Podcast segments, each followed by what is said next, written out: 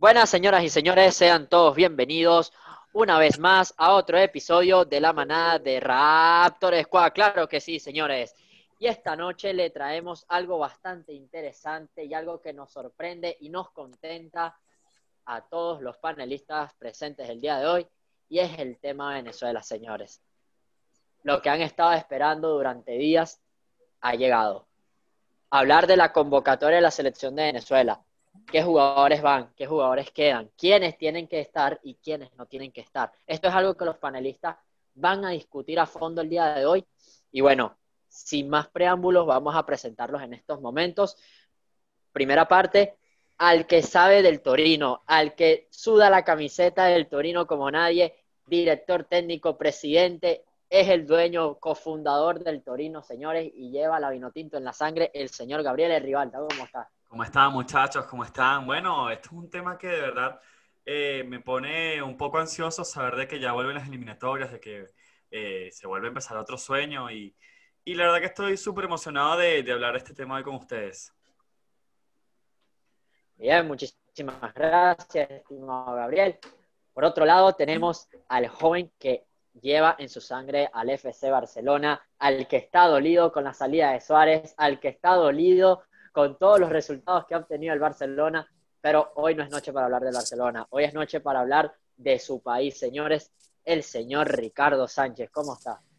Todo bien, señor Pulga. Como dice Gabriel, muy emocionado, todos somos vinotintos y, y hablar un poco de lo que significa la selección para nosotros. Creo que cada vez que hemos un partido de nuestra selección, queremos que fuera, ojalá, todo los fines de semana y verlo más seguido por la emoción que nos genera.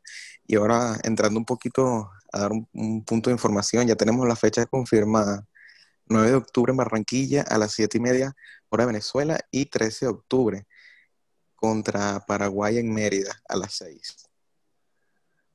Bien, bastante complicada la va a tener Venezuela allá en Barranquilla. De todas maneras, eh, próximamente estaremos discutiendo a ver cuál será la plantilla o la mejor plantilla que puede presentar en cara para esta eliminatoria contra Colombia. Y por último, y el más importante, señores, considerado por todos los panelistas, el profesor, el que lo sabe todo, el mandante de la industria, el que conoce de fútbol como nadie, el doctor José Barrios. ¿Cómo está usted hoy? ¿Cómo está todo? ¿Cómo está?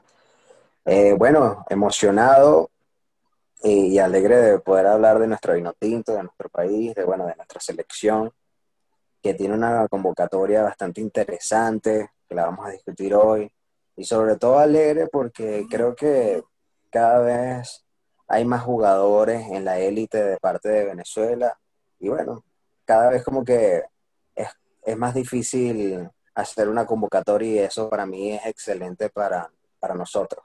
Así que bueno, vamos a discutir sobre esto. Muy bien, muchísimas gracias. Sin más nada que acotar, en estos momentos vamos a dar inicio al tema, señores, y se los voy a lanzar en bandeja de plata. Dejen a un lado los problemas de directiva, dejen a un lado los problemas que pueda tener la mm. selección, la Federación Venezolana, que sabemos que son bastante grandes, y enfoquémonos en lo importante, la plantilla de Venezuela y el director técnico y el esquema de trabajo que tienen para estas eliminatorias. Así que cuéntenos un poco, estimado Gabriel Rivalta, que nos ha traído el tema del día de hoy. Cuéntenos qué información nos tiene. ¿Qué tal está Peseiro? ¿Está contento con el equipo? ¿Está trabajando con la selección? ¿Tiene un esquema? ¿Cómo se sienten los jugadores? Coméntenos.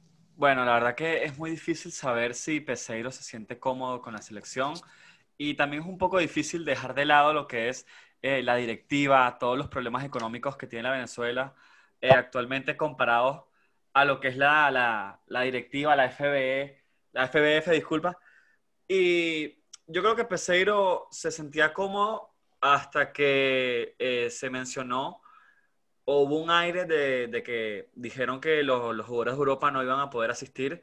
Creo que se rumoreó muchísimo por ahí que si, que, que si no llegaban los jugadores de Europa, o los más importantes, por así decirlo, eh, Peseiro no iba a dirigir. Pero en algún mundo que todo sea ideal y que tengamos una federación correcta y, y todos estemos felices, me parece que Peseiro eh, desde hace mucho tiempo tiene ya alguna táctica, a pesar de que no se ha jugado ningún partido amistoso y no se ha podido conocer en persona con muchísimos jugadores y ver cómo son, cómo, qué plantear, qué posición es ideal para este, para el otro. Me parece que, estos dos partidos de, eliminatoria están un poco difíciles por lo, por lo que yo pienso en tema de estrategia. Pienso que deberían jugar a lo que jugaba Rafael Dudamel antes de irse con la Vinotinto.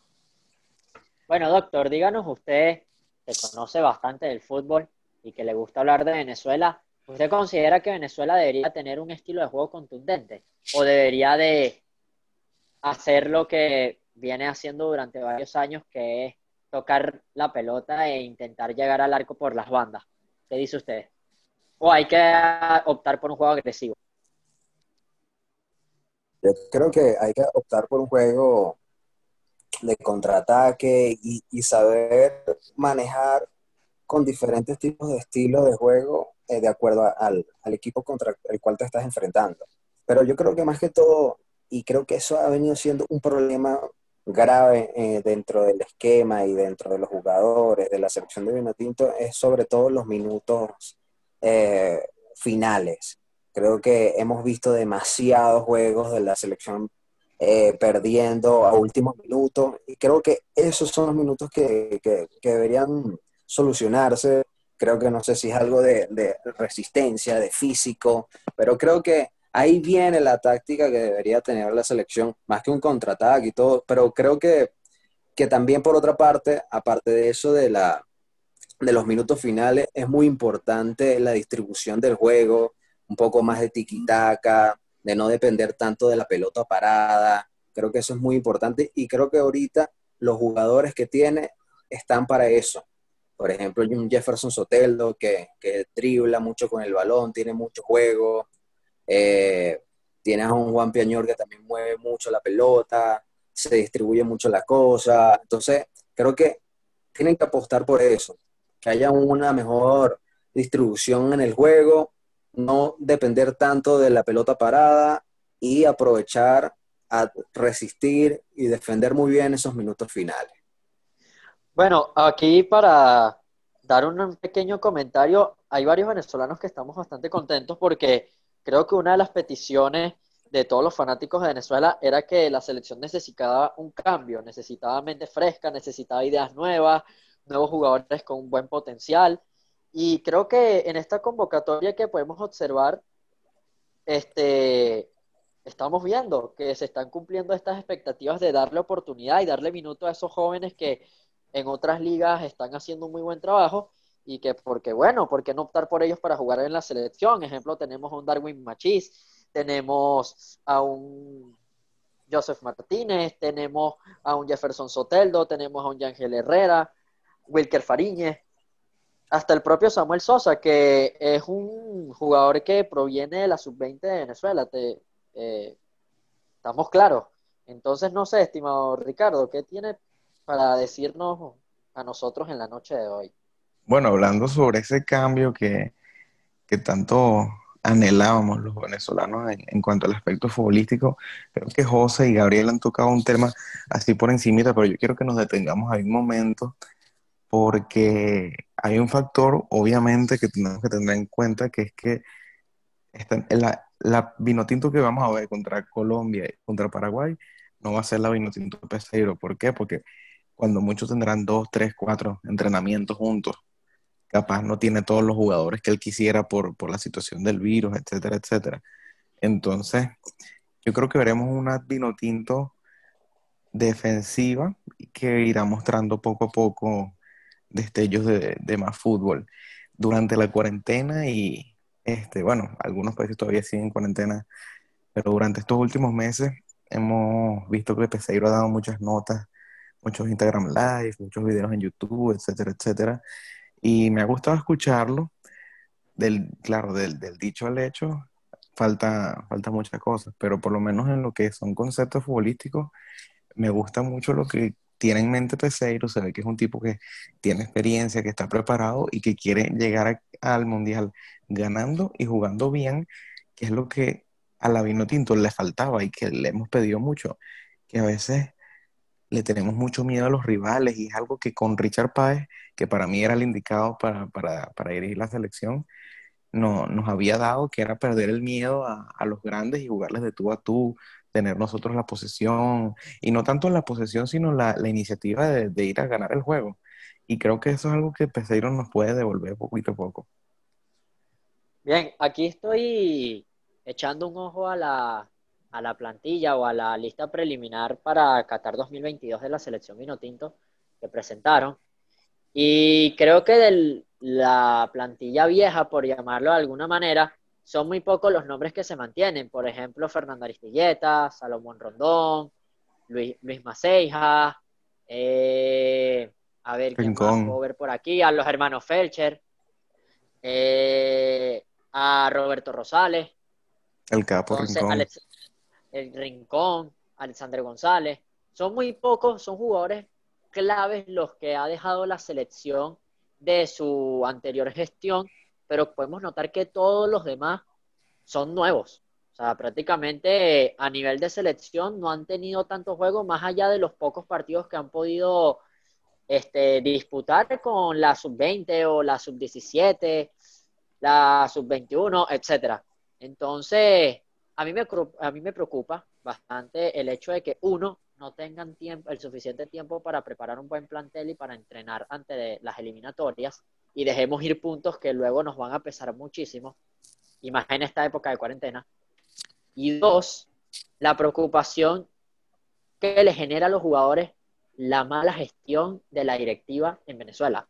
Porque sí, tú puedes tener muchas ganas de jugar, tú puedes tener muchas ganas de todo, pero recordemos que en el deporte también se mueve mucho la plata y se mueve mucho lo que es el poder, la ambición.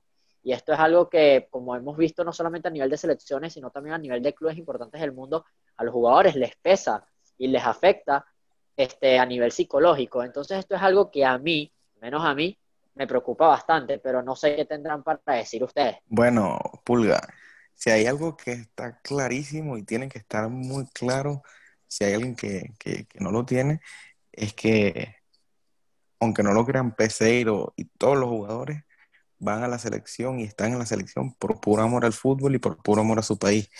Porque hace meses, años que no se les paga, no se les paga recompensas de Copa América, eh, eliminatorias, etcétera, etcétera, etcétera. Peseiro desde que llegó no se le ha pagado, etcétera, etcétera.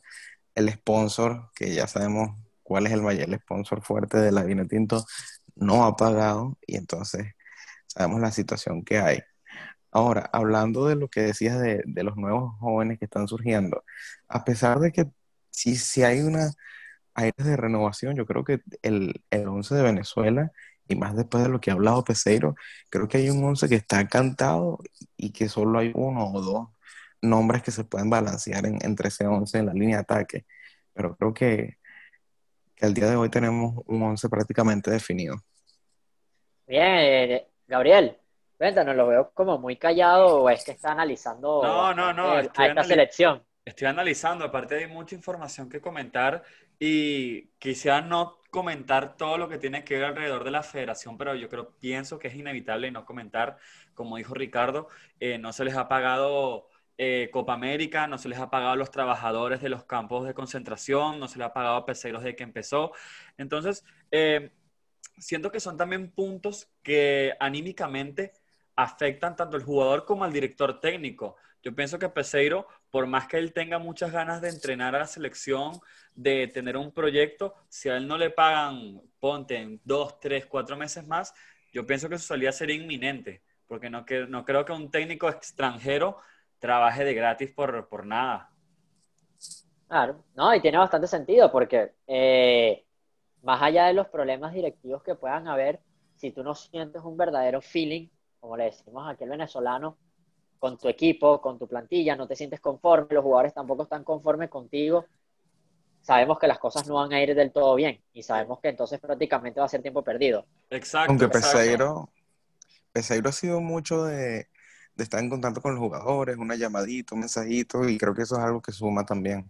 Exacto. Suma, también. pero el problema, pero lo, lo, lo, que le da, y disculpa que te interrumpa, Gabriel, lo que le da ese aire de ambición y de ir a buscar los partidos con una selección es trabajar.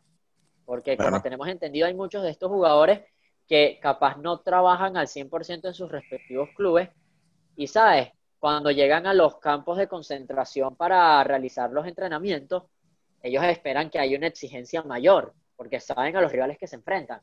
Porque sí, tenemos un rival no tan fuerte como lo puede ser Paraguay, pero tenemos al frente también a un rival que en los últimos 3, 4 años se ha vuelto muy competitivo, que es la selección de Colombia. Entonces, ¿sabes? Algo que yo creo que siempre le da fuerza y ambición a los jugadores es el hecho de ver el trabajo que se ve en la selección y ver que va a dar frutos, porque de nada vale trabajar tres o cuatro veces, como lo menciona Ricardo, si después entonces llega el día del partido y hacen todas las cosas mal o no hay entendimiento entre los jugadores y después esos puntos que vamos a perder nos van a doler muchísimo. Pero no sé, ¿qué dicen ustedes? No, exacto, exacto. O sea, a mí en lo personal, Peseiro no, no me termina de gustar por eso mismo de que no se ha podido ver una selección eh, con una táctica a partir de lo que, lo que sería Peseiro. Pero han pintado tanto que es como un cuento de hadas que quisiera, y ojalá que no sea así, nos terminemos llevando un chasco en la jornada 4 o 5 que tengamos que cambiar de técnico. Otro punto que también quería tocar, y perdón el que interrumpí, es que también respiro un poco porque la FIFA le dio, creo que fueron 2, 3 millones a la federación para que pudieran pagar lo que es eh, protocolo, eh, sanidad de todos los jugadores y que se puedan por lo menos mover de país a país sabiendo de que hay un fondo que puede cubrir todos esos gastos. Claro. Este, y, que lo que más importa es la salud de los jugadores, porque ese es otro tema. O sea, Venezuela aquí este, o los países de Sudamérica todavía hay muchos que tienen casos elevados de coronavirus. y en es algo que también hay que tomar en cuenta. Y en Europa y en Estados Unidos, tienes, llegas, llegas de donde vengas, tienen que hacer dos semanas de cuarentena. Eso es algo que, que imagino que parará el fútbol mundial por un par de fechas. Y lo que le quería comentar sobre Peseiro es que lo que le digo, Peseiro habla maravillas y, y ese es mi miedo, como dice Gabriel. Peseiro o sea, se ve que tiene unas intenciones de ser un equipo atacante y tenemos jugadores para eso y estamos, hay jugadores Machi, Sabarino, Soteldo, Rondón, Eric Ramírez, tenemos jugadores que están, el propio Otero, Rincón, Yangel, etcétera, etcétera, etcétera. Tenemos jugadores de calidad y que están en un momento. Y las selecciones son, uno, de, de crear un grupo y dos, de aprovechar el momento de los jugadores porque eh, son partidos únicos que, no te van a dar, no tienes tanto margen de error. Entonces me parece que si de verdad Pesero tiene esas ideas y las puede reflejar en la selección, oye, me parece que si todo se medio da, podemos ser una selección fuerte. Me tengo, recordemos que uno de los que estaba más emocionado con este nuevo planteamiento de la Vinotinto fue el doctor José Barrios. Estaba bastante contento por las nuevas incorporaciones que ha tenido la Vinotinto y entonces cuéntenos, doctor, ¿qué opina acerca de las nuevas incorporaciones y piensan que va a dar fruto, no van a dar fruto, que necesitan trabajo? Porque eso es un factor fundamental, el trabajo en estos jugadores que están comenzando a llevar otro peso encima, que es el peso de la camiseta de su país. claro, claro. Bueno, a mí realmente, o sea, analizando y, viendo la convocatoria, y ahorita me gustaría analizarla por, por posición, creo que el Mundial Sub-20 que tuvo la selección Vinotinto eh, fue eh, ese Mundial el que ilusionó a todos porque se ve un proyecto a futuro eh, bastante interesante con, con los diferentes jugadores que tiene, que tienen una gran calidad.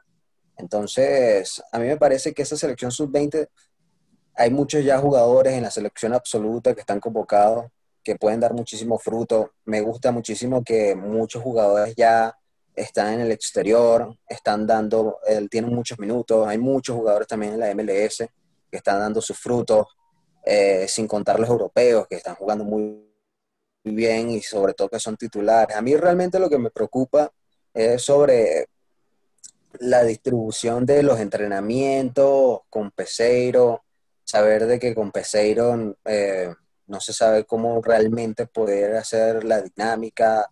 Eh, nos guiamos solamente por el palmarés de Peseiro y realmente no es tan llamativo. Y me preocupa más que todos son jugadores que no tienen actividad en sus clubes, que han sido en el pasado bastante buenos para la selección, como lo son Wilker Ángel, Miquel Villanueva, que son jugadores que actualmente no están jugando muy bien con sus clubes, o no han jugado mucho por lesiones o, porque no, no, tienen minutos. E, ese tipo de jugadores que eran importantes en el pasado son los que me preocupan hoy en día. Pero creo que, que la selección, yo la veo bastante nutrida de jugadores muy buenos. Eh, hay muchos jugadores nuevos, pero son muchos jugadores que también tienen muchísimos minutos. Para mí la explosión de Darwin Machigi y Ángel Herrera en el Granada es algo sumamente importante para la selección. Yo lo he dicho en anteriores veces que hemos conversado, pues para mí Ángel Herrera es un jugador infravalorado en el medio campo, me parece uno de los mejores. Y no solo eso, sino que me parece que es el mejor futbolista venezolano actualmente. Y, y bueno, también otra ilusión que me gustaría ya pasar como analizar la, la portería que en la portería tienen a Joel Gratelor, Baroja, Contreras, Rafael Romo y Wilker Fariñas. Bueno, yo creo que esperemos que en, en la liga francesa Wilker Fariñas tenga minutos, pueda jugar con su equipo. Romo lo tiene, Baroja, que para mí ya estaba como perdido de la selección, tiene minutos con el Delfín de Ecuador. Graterol, no sé, desconozco un poco, pero sé que está en, en, Colombia y me parece que también es un arquerazo. O sea, creo que hay futuro por ejemplo, sobre todo por Wilker Fareñez y Graterol, porque son muy jóvenes y tienen muchísimo talento. No sé qué piensan ustedes ahí de la portería. Oye, con Wilker me parece que fue un error irse a Francia a ser suplente, porque él sabía a dónde estaba yendo y me imagino que antes de irse, este, él estaba claro de, que iba a ser suplente, pero también, claro, lo económico y estar, el, el estar en Europa también te pone en otro nivel. Pero que un arquero no sea titular en su equipo me parece preocupante porque el arquero vive de reflejos y de momentos y dinámicas. Entonces no es lo mismo que tengas un arquero titular en su equipo que, al que no. Aunque tenemos casos como el de Romero, que siempre fue titular en Argentina y nunca fue titular en su equipo. Claro, claro. Claro. Eh, yo, opinión del portero, disculpa que te interrumpa, José Daniel. Este, opino igual que Ricardo en ese aspecto, que siento que Wilker Fariña es un portero que estaba en un buen momento y que siento que necesitaba estar en un, en un equipo donde le dieran toda esa cantidad de minutos y donde tuviera al menos un nivel de competición más o menos acorde, elevado o intermedio para él poder seguir explotando ese potencial que tiene. Siento que no fue una de las mejores decisiones que pudo tomar irse a este equipo de Francia y más siendo suplente.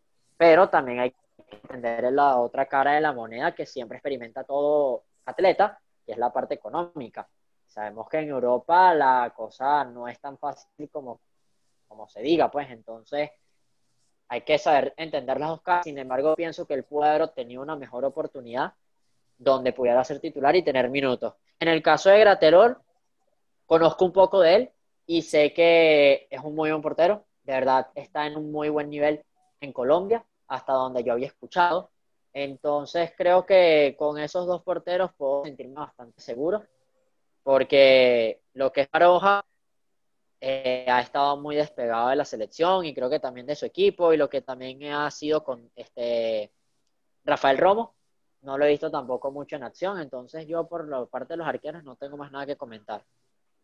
Creo que Rafa Romo estaba jugando en Grecia, si no me equivoco. Sí, él está no han tenido mucho movimiento.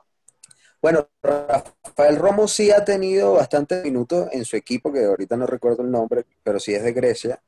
Eh, y pero saben que yo analizo la portería de la selección y creo que en los años anteriores o las otras generaciones no habíamos tenido una selección con porteros que, que puedan dar la talla, que puedan dar nivel. Creo que siempre hemos tenido dificultad en la portería. Por ejemplo, Reni Vega no daba mucho la talla. Eh, el, que, empezó, el, que, empezó, a dar la talla creo que fue creo que fue Hernández, ¿cierto? Que era el arquero que más o menos era el arquero como que más o menos se estaba empezando a acoplar en ese dinamismo de lo que representa la portería de la selección. No sé si me equivoco. Y tenía, tenía buenos minutos en España. Pero poco a poco fue, creo que fue con Dudamel que empezó a perder protagonismo. Pero bueno, pasamos rápidamente a la... No, termina. No, bueno, lo que iba a comentar es que, que hoy en día, este, con Wilker Fariña, si logra seguir en el mismo nivel, tenemos portero para rato. Eh, Rafa Romo para mí es un... Si no estuviera Wilker, para, yo estuviera muy bien con Rafael Romo. Entonces creo que hay una generación muy buena en, la portería. Entonces, bueno, ahora pasamos a la defensa. Pasamos rápidamente a la central aquí en estos momentos, para luego pasar al medio campo y por último los delanteros, ¿ok? En la central siento que, y me disculpan la palabra y sé que algunos no van a estar de acuerdo y sobre todo Gabriel no va a estar de acuerdo, conociéndolo, y es que siento que en la defensa no tenemos absolutamente nada de jerarquía. Porque no cuento a Roberto Rosales como alguien de jerarquía. No lo cuento porque no ha venido teniendo muchos minutos en su equipo. Rosales. Y el último desempeño que ha dado en la selección tampoco ha sido el mejor. Entonces yo no lo considero a él como una figura de jerarquía en la central de, de Venezuela. Ahorita, al día de hoy, no lo considero una jerarquía. Considero que hay alguien que puede hacer mejor papel que él. Oye, y me disculpan, pero, o sea, yo creo que esa es la opinión que yo les puedo dar a ustedes de la, mi opinión más sincera. Conociendo cómo está el panorama ahorita de todos esos jugadores. Rosales viene de ser MVP en, la última fecha de la segunda división con el Leganés. Este, me parece, Pulga, que estaba pensando justamente eso antes de empezar a grabar, que siempre la defensa ha sido de nuestros puntos débiles. Siempre hemos tenido buenos delanteros, Giancarlo Maldonado, Stalin González, medios de, de calidad, el propio Rincón, Arango, etcétera, etcétera. Pero la defensa siempre ha sido un punto bajo. Ahora, me parece que tenemos, no tenemos centrales de talla mundial como lo puede tener Brasil, Argentina, Uruguay, Colombia, pero me parece que estamos bien parados a excepción del lateral izquierdo. Creo que tenemos a Rosales, que, Rosales cumple la función muy bien de, de lateral izquierdo. Alex González me parece que es de los tipos más infravalorados de la selección y no sé qué pasó en los últimos años que no lo aprovechamos. Alexander González me parece un jugador, un lateral con una salida de juego increíble y con una profundidad excelente que no lo pudimos aprovechar. Y bueno, como otro, otra opción de lateral tenemos a Rolf Fetcher que puede jugar de central lateral y Ronan Hernández que se achantó su futuro cuando empezó, se, se fue a Europa ahí creo que estaba en Escocia o en Suecia y, no le está yendo tan bien como todos quisiéramos.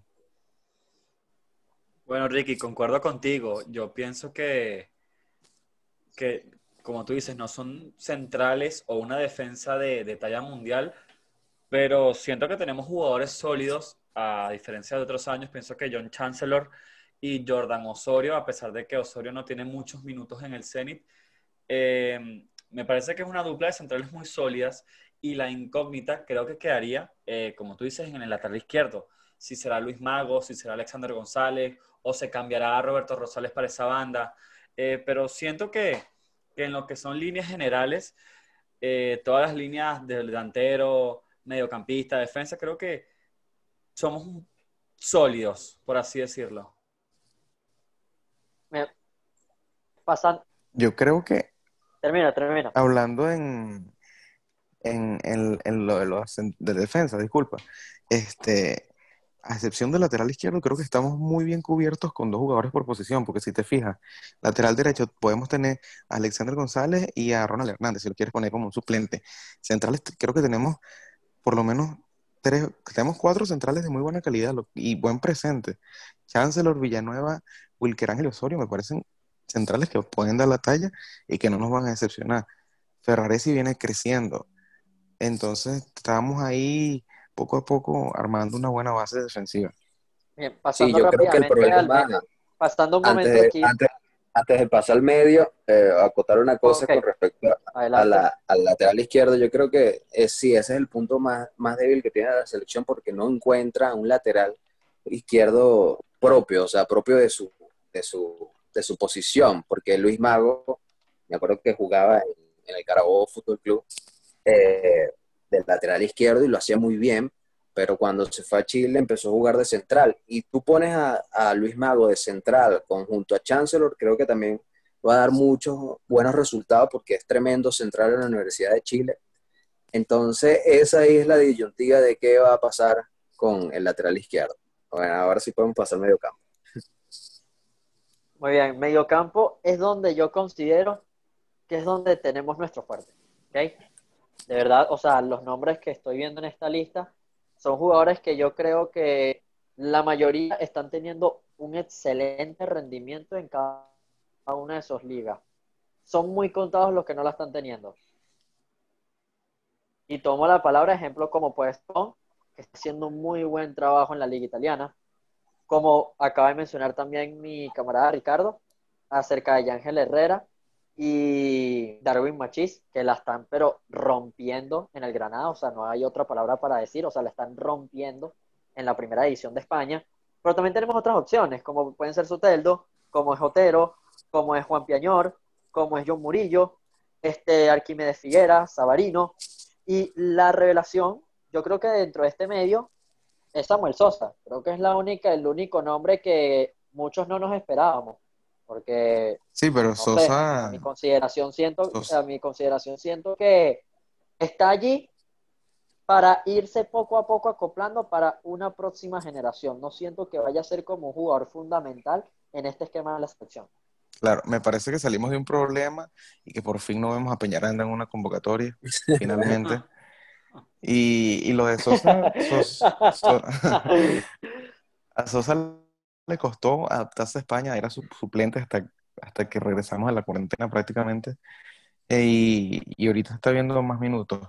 A veces titular, a veces suplente, pero siempre ve minutos. Y lo quería destacar lo del Brujo Martínez. Sea, Martínez que está jugando aquí en, en la MLS. Me parece que, que es un muy buen eh, medio, medio defensivo de los que también tenemos varias, varias opciones. Tenemos, obviamente, lo que me parece que es titulares, Yangel y, y Tomás, creo que van a ser los titulares indiscutibles. Pero me parece que tenemos buenas opciones con Cristian Cáceres, a mí de Figuera me encanta y me parece que siempre tiene que estar en la selección. José, el mismo José Martínez, Luis Maceija, Junior Moreno, que tiene una buena salida de juego. Entonces, en esa primera línea de, de medios tenemos una buena cobertura. Y en lo que es ese, ese, esos tres jugadores que serían un 4-2-3-1, que jugarían de extremos o, o de 10, me parece que tenemos para nutrirnos Sabarino, eh, John Murillo, Machi, Eduardo Bello, Otero, Sosa, Soteldo, Darwin, o sea, tenemos calidad y cantidad. Exacto. Claro, claro. Yo creo que en el campo voy a pasar con Gabriel. Paso con me, me disculpas un momento, José, y le voy a dar la palabra en este momento a Gabriel porque yo creo que escuchó el nombre de Tomás Rincón y el hombre se emocionó. Porque como saben dónde juega Tomás Rincón, él sabe dónde juega, en el equipo favorito. Entonces yo creo que vamos a darle la palabra a él para que pueda opinar acerca de Tomás Rincón y luego todos los jugadores. Bueno, yo la verdad eh, quería tomar la palabra para Eduardo el Brujito Martínez, que realmente eh, pienso que no es titular, pero seguramente desde mi punto de vista es un recambio fijo para cuando Tomás o Yangel estén cansados ya. Me parece que es un jugador que explotó en la temporada pasada en la, en la MLS, que incluso su equipo llegó a semifinales y tuvo un muy buen rendimiento. Eh, me parece que le va muy bien la MLS al Brujo Martínez para que se termine de explotar. Y como dice Ricardo, hay una calidad y cantidad de mediocampos que, que, que es abismal en la selección, que nunca se había visto. Y me siento muy feliz por esto porque tenemos puestos para suplir con dos y tres personas en el día que falte uno.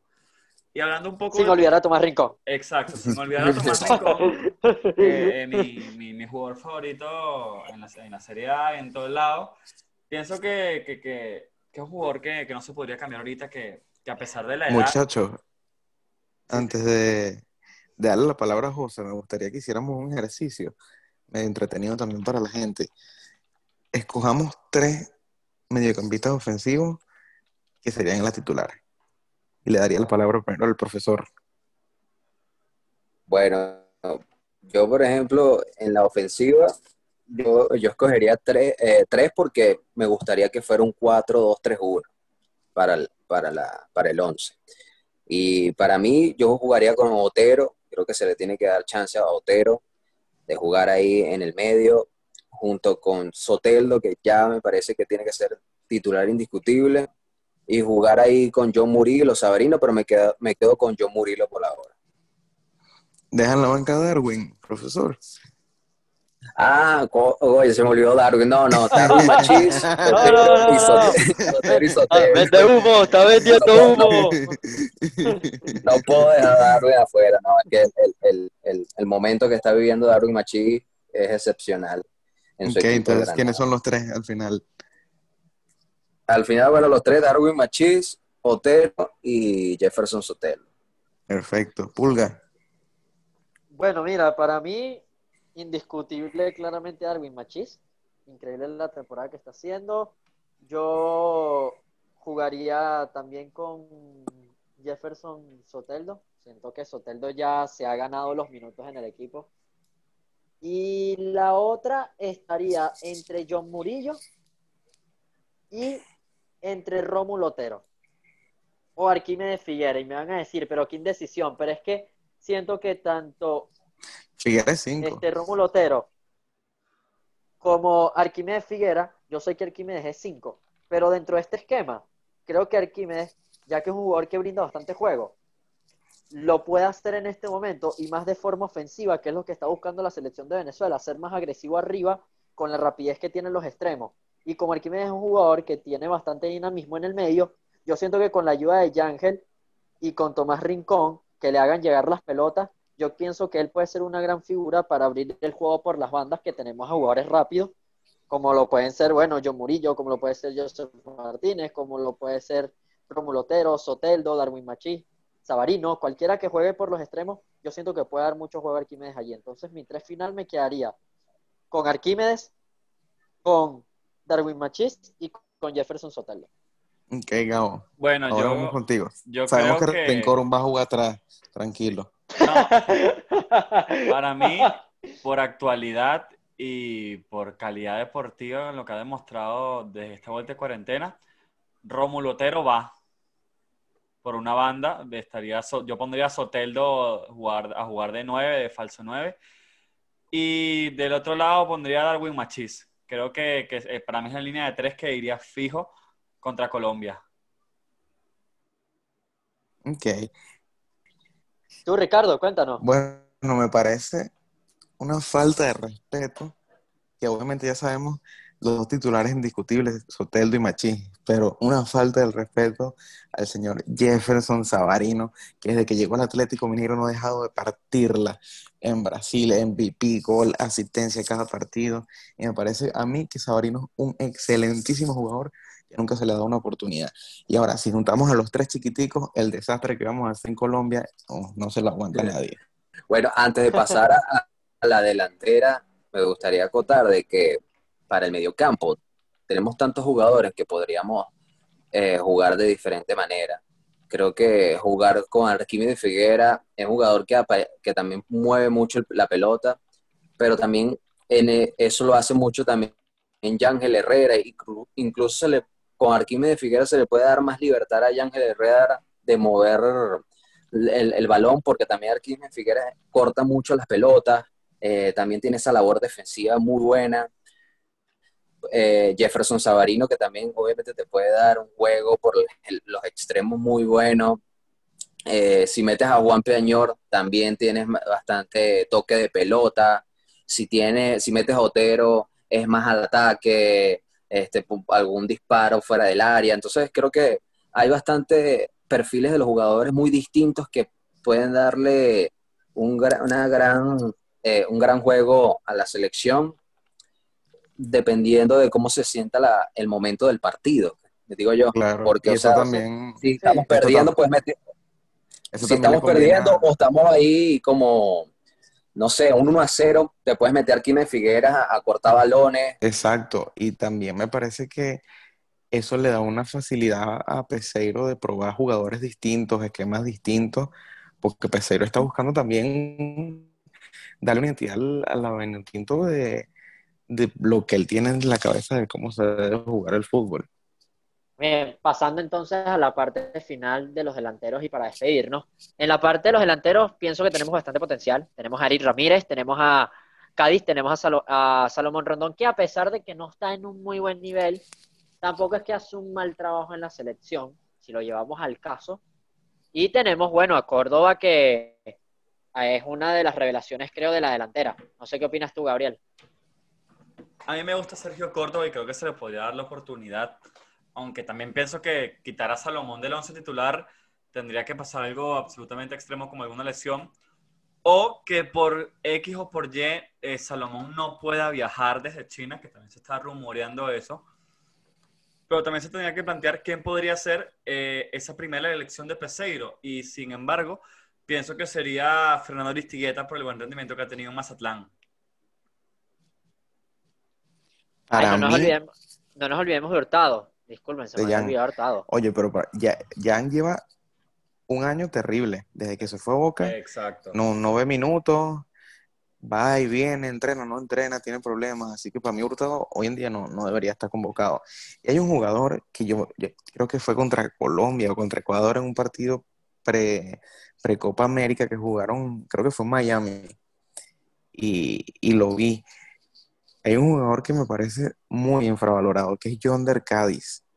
Y a mí, para mí, John Cádiz es el recambio perfecto de Salón Rondón. Son, no son exactamente el mismo jugador, pero son más o menos el mismo perfil. Son musculosos, son altos, buenos con el balón, buena pegada. Para mí, John Cádiz, a pesar de que últimamente no ha tenido tantos minutos, pero la temporada pasada sí tuvo bastantes, eh, es un buen recambio. Y bueno, Eric Ramírez, que, bueno, ya, bueno, ya, bueno, Doc, doctor y Gabriel, ya saben, a Ricardo le gustan los tipos musculosos. dudoso, de verdad. Así que dinos, doctor, ¿cuál es tu opinión acerca de esta delantera? Bueno, a mí en la delantera siempre creo que hay que contar con Salomón Rondón, porque cuando Salomón Rondón se coloca la camiseta de la Vinotinto, da un buen rendimiento y creo que Salomón Rondón es un jugador que está acostumbrado a jugar eh, en equipos inferiores, y se vio cuando estuvo en Newcastle que, que está acostumbrado a esperar el balón, a, hacer, apoyar en la defensa, a saber jugar con la presión de muchas defensas a, su alrededor, a, eh, de espaldas al arco. Entonces creo que es importante Salomón Rondón eh, en la convocatoria. Jugadores como Giancarlo Hurtado, yo creo que bueno, Jean Hurtado, por el mal rendimiento que estuvo en Boca y y la falta de información ahora en este equipo eh, Red Bull de, de, Brasil, este, no me parece que para esta convocatoria debería estar. John Dercadis sí me parece un jugadorazo y también me parece demasiado muy buen jugador. Sergio Córdoba, esa Mundial Sub-20 que tuvo con la selección me pareció excelente. Creo que es un jugador muy bueno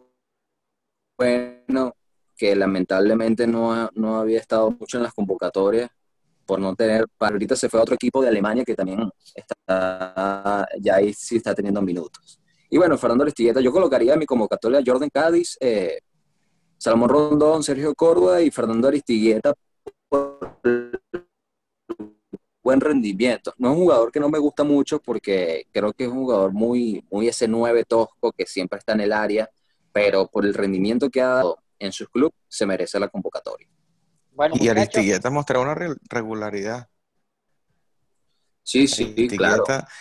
A pesar de que no ha, dado un salto a un club importante en Colombia y en, y en México, me parece que no es, la estrella del campeonato, pero mantiene un, buen rendimiento y un buen ritmo de competición que, que es importante también.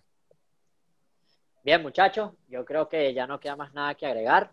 Entonces, bueno, estamos viéndonos en otro, en otro episodio. Y bueno, no se nos va a olvidar en este momento eh, dar referencias a las personas que escuchen este podcast a que estén muy pendientes a nuestras publicaciones que vamos a estar haciendo en los próximos días para que formen parte no solamente de la manada, sino que también formen parte del esquema de esta selección vino tinto que estamos discutiendo el día de hoy. Y bueno, nos den su opinión al respecto. Sencillamente estén pendientes de nuestra red de Instagram.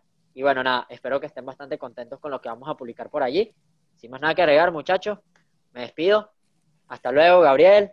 Cuídate mucho, sigue fiel al Torino y rézale a los Santos para que no se lesione Rincón. Bien. Hasta luego, Ricardo. Eh, fue difícil no hablar del Barça. Buenas noches. y bueno, doctor, sabes que siempre agradecido con tu presencia en este podcast.